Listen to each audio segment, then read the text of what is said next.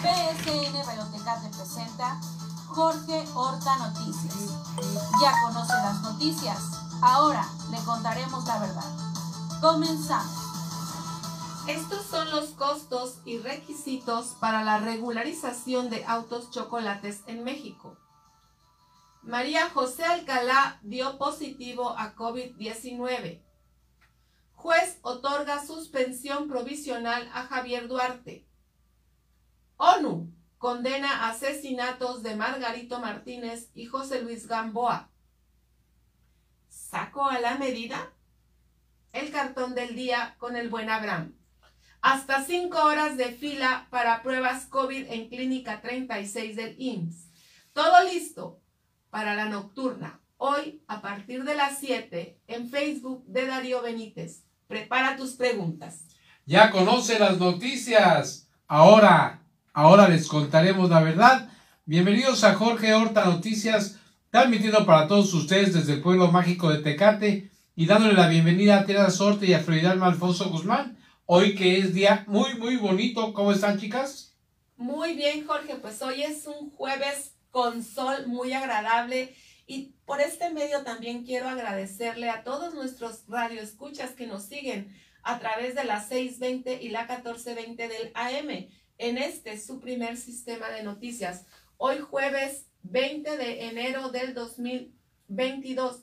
Y en estos momentos, Jorge, son las 10 con 2 minutos y comenzamos. Pues ya por fin se eh, aclaró lo de los autos chocolates, salió el decreto, salió ya la publicación en el diario oficial de la nación y ya vienen las reglas para que usted y muchos mexicanos puedan arreglar su auto chocolate en toda la República Mexicana, bueno, en los estados fronterizos y en cuatro estados más del centro de la República. ¿O no es así, Flor? Pues sí, fíjate, Jorge, que ya la gente estaba inquieta, había estado haciendo preguntas, ¿verdad? Pues mira, ¿en qué estados podrá regularizarse un auto chocolate? Esta información nos la envían nuestros amigos de Milenio se podrán regularizar los autos de procedencia extranjera que se encuentran en el territorio de los siguientes estados, Jorge. Baja California, Baja California Sur, Chihuahua, Coahuila, Durango, Michoacán, Nayarit, Nuevo León, Sonora y Tamaulipas.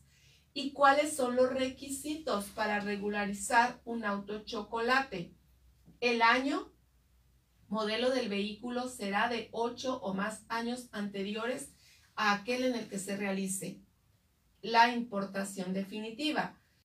El propietario que realice la importación sea persona física mayor de edad y residente en el territorio de los estados anteriormente listados.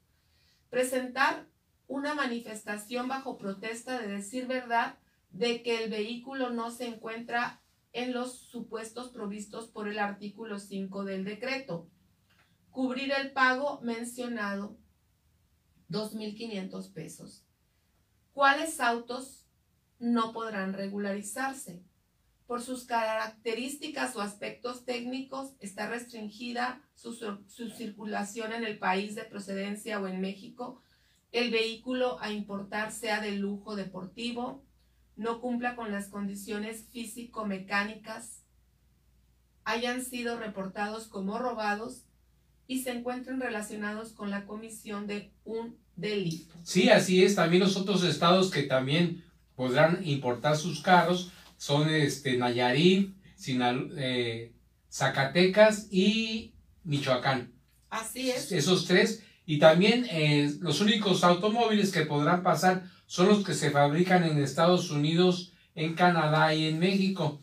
O sea que no podrán entrar los autos Toyota o todos aquellos que se fabrican en el extranjero o que su certificado de origen es de otros países. Así es, Jorge, pero fíjate que la gente quiere conocer los trámites. Pues mira, para importación definitiva al país de vehículos usados, el propietario deberá realizar el trámite de importación definitiva de los vehículos tendrá que presentarse en forma física ante la autoridad aduanera. Además, los propietarios de los vehículos importados deberán cumplir con el trámite de registro señalado en la Ley de Registro Público Vehicular. ¿Y pues cuándo entrará en vigor? Esto es muy importante, Jorge.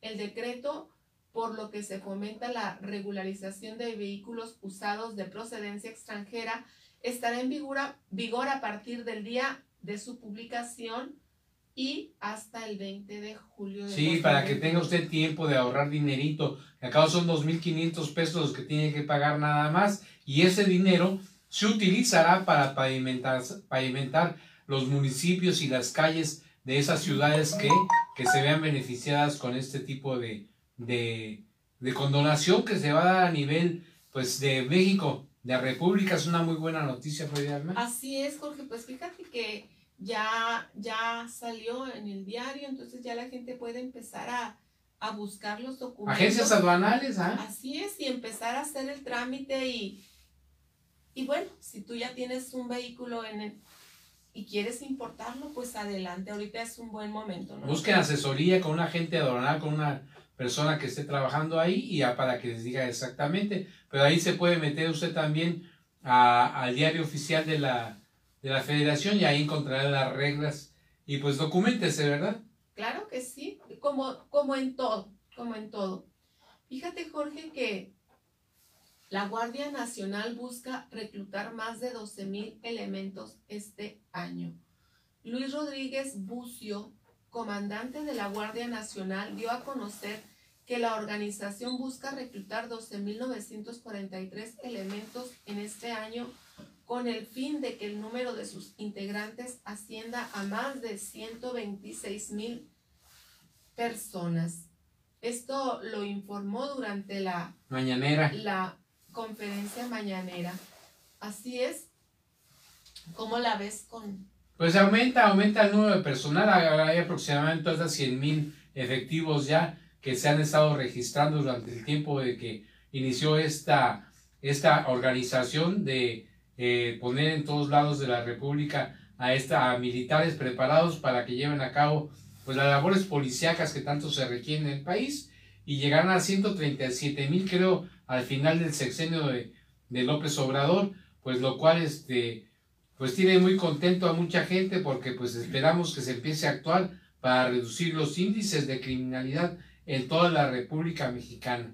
Muy bien, Jorge. Fíjate que también durante esta tarde el primer mandatario del país, el licenciado Andrés Manuel López Obrador, se reunirá en la tarde con la secretaria de Energía de Estados Unidos en Palacio. Esto también lo dio a conocer durante su conferencia de esta, de esta mañana. Ay, por cierto, por cierto que en la mañana dijo, les tengo una muy buena noticia para mañana, ¿no sé, los altos chocolates? Ay, no sé, Jorge, pues yo estoy todavía con la incógnita, a lo mejor yo espero otra mejor. A lo mejor es otra, otra mejor, ¿no? Claro que sí. Yo todavía me espero hasta mañana que me dé la sorpresa. En la tarde, dice AMLO, en la tarde vamos a reunirnos con la Secretaria de Energía del Gobierno de Estados Unidos. Es a las seis de la tarde aquí en Palacio. Es bienvenida, bien recibida. Hay muchos temas que tratar, informar sobre nuestra política energética, agradecerle porque han sido respetuosos de la política independiente en materia de energía. Así lo dio a conocer el, el licenciado Andrés Manuel López Obrador durante su conferencia.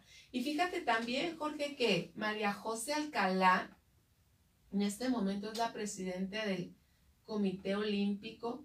una, una, gran olímpica. Ajá, reportó que dio positivo para COVID-19 y que estará en aislamiento durante varios días para su recuperación.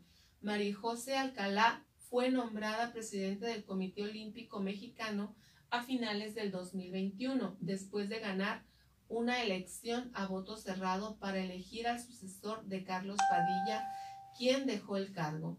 La ex atleta tomó el mando de, la, del Comité Olímpico y al mismo tiempo continúa en su puesto en la Cámara de Diputados, en la que es presidente de la Comisión del Deporte de la legislatura. La atleta tiene experiencia en Juegos Olímpicos como clavadista y ahora está al mando del, del Comité Olímpico en vez de. Pues ojalá y que más esté ahí y que todo un solo sueldo, porque se está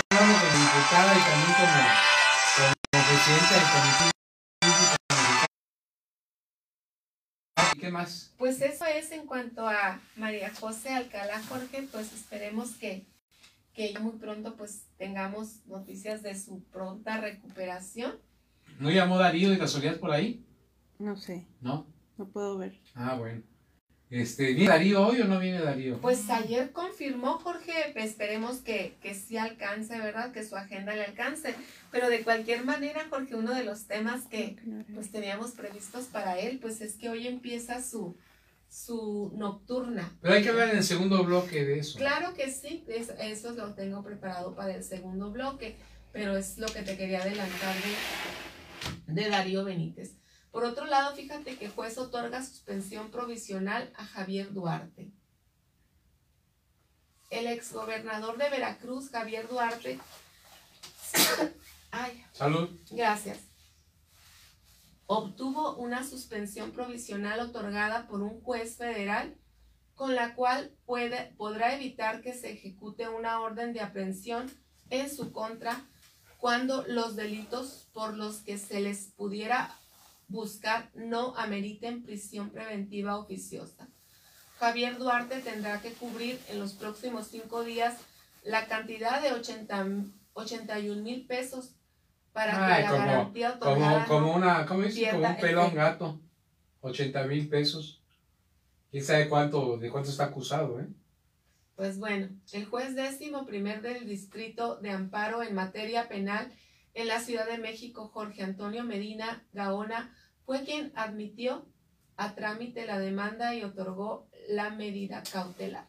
Pues siempre, siempre, nunca falta que encuentren un atajo para pues tratar de evitar la justicia y pues ya se, ya tenía bastante tiempo con este proceso y pues ya, por fin ahí consiguió que se le levante ahí el castigo, vamos a ver si hace una negociación para evitar ir al bote.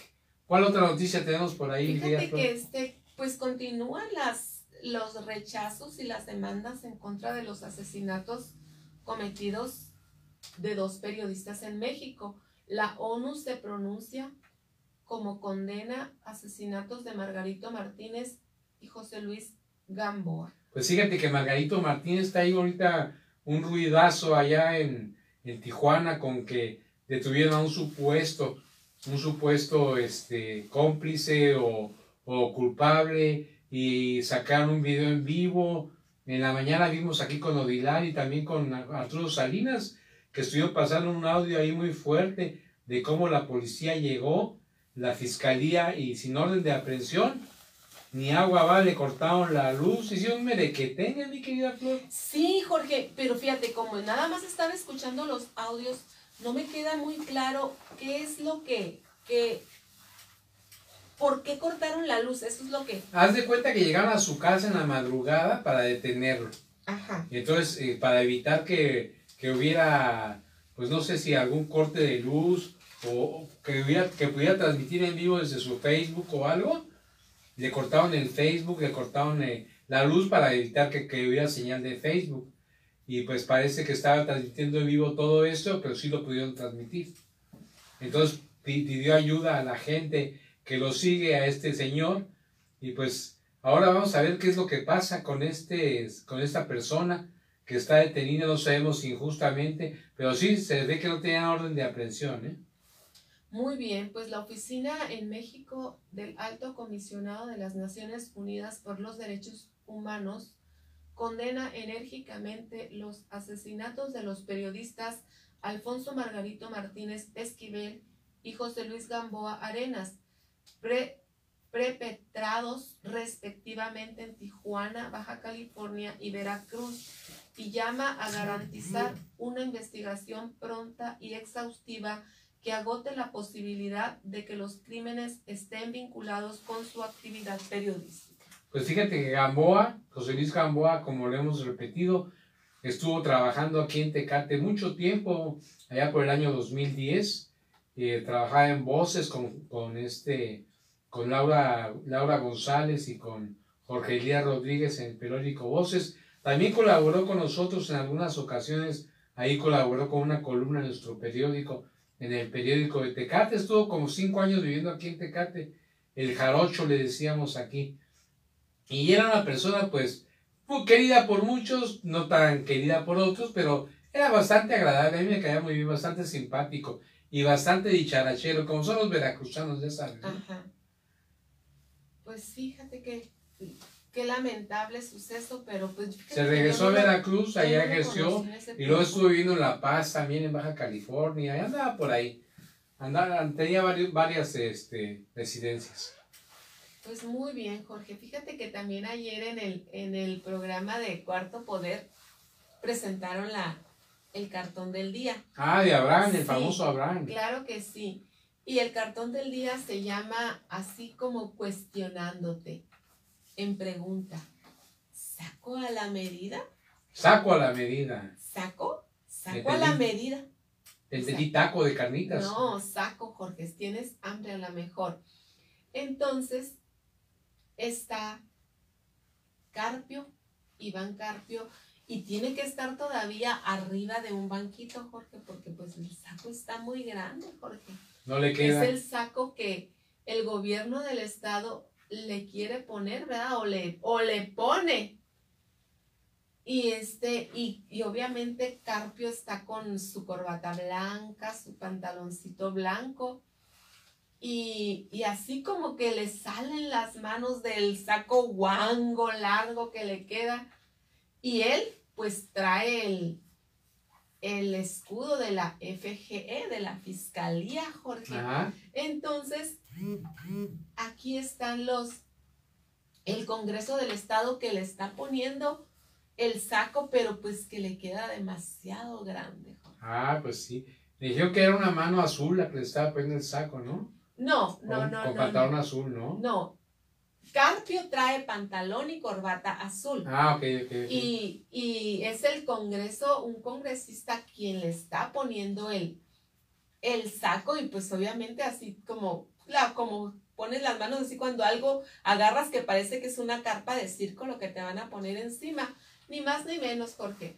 Pero pues el otro está con su, con su, con su saco cara, con su cara muy, muy dusta, muy serio pero pues en la mirada le ves muchísima reflexión como diciendo... En la que me metí. Así es, pues ya, ya tendrá tiempo él para... Pues ya, mira, en la que se metió ahorita ya que luego, luego le salió este, este caso, a ver cómo lo resuelven el de el periodista detenido por la muerte de del otro periodista de Tijuana. Así es, pues tiene que esclarecerse porque esto no, no se va a detener, Jorge, porque la prensa día con día va a estar exigiendo y qué Los periodistas también, creo que va a haber una marcha en Tijuana el día de hoy, ¿eh? a las 6 de la tarde.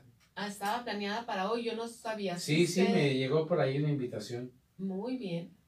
Pues por otro lado, fíjate que hay hasta 5 horas de fila para pruebas COVID en la clínica 36 del IMSS. Pues las personas han estado hablando frecuentemente, Jorge, que en algunas empresas para, para sus trabajos o para sus incapacidades les están exigiendo la prueba de COVID. Sí, pues para evitar contagios. a este, hacerse la prueba y son cinco horas de fila, Jorge, y en esas cinco horas de fila, créeme que no tienen la sana distancia las personas que están. También ahí se pueden contagiar en las filas. Además, están ahí paradas, no sé si el sol, si Pues según esto ya lo habían solucionado, que ya lo podías hacer a través del internet y no sé qué rollo, y, pero puro pues cuento, Eso se ha dicho. Solo una persona realiza las pruebas COVID-19 en la clínica número 36 del Instituto Mexicano del Seguro Social. Los derechohabientes duran hasta cinco horas esperando en la clínica o en la línea para ser atendidos. Otros incluso tienen tres días intentando ser atendidos Tal es el caso de la señora María Guadalupe Escobedo, que dice, sí, la señorita que anda ahí vino y nos quitó carnet y se los llevó para adentro hace rato. Tenemos aquí ya desde antier haciendo fila. Mm, pues, Vamos y venimos y seguimos haciendo fila. Así lo expresó. La señora María Guadalupe Escobedo llegó a las 6 de la mañana a la clínica 36 del IMSS, ubicada en Otay, para realizarse la prueba COVID ya que en su trabajo le solicitan el documento, al igual que la denunciante, la señora Carolina Elizabeth Aguilar, explicó que tenía desde las 7 de la mañana en la fila Dijo entender que por la cantidad de personas el tiempo de espera sea hasta cinco horas. El problema es que la Clínica 36 no prioriza casos, es decir, no atiende los pacientes más delicados. Primer Sistema de Noticias solicitó información al personal que labora en dicha clínica y confirmaron que solo una persona atiende a los pacientes que buscan realizarse la prueba COVID-19. Explicaron que son tres módulos de atención para solicitar la capacidad. Respecto al número de atenciones, expusieron que son 150 personas para prueba COVID-19 al día y 50 para solicitud de incapacidad. Pues qué poquito para Tijuana, que es una ciudad tan grande, imagínate cómo podrán hacerle los pobres trabajadores para, para ir a justificar que están en el, en el seguro haciendo cola, ¿no? Así es, Jorge. Mira, de esta manera vamos a retirarnos a una pausa.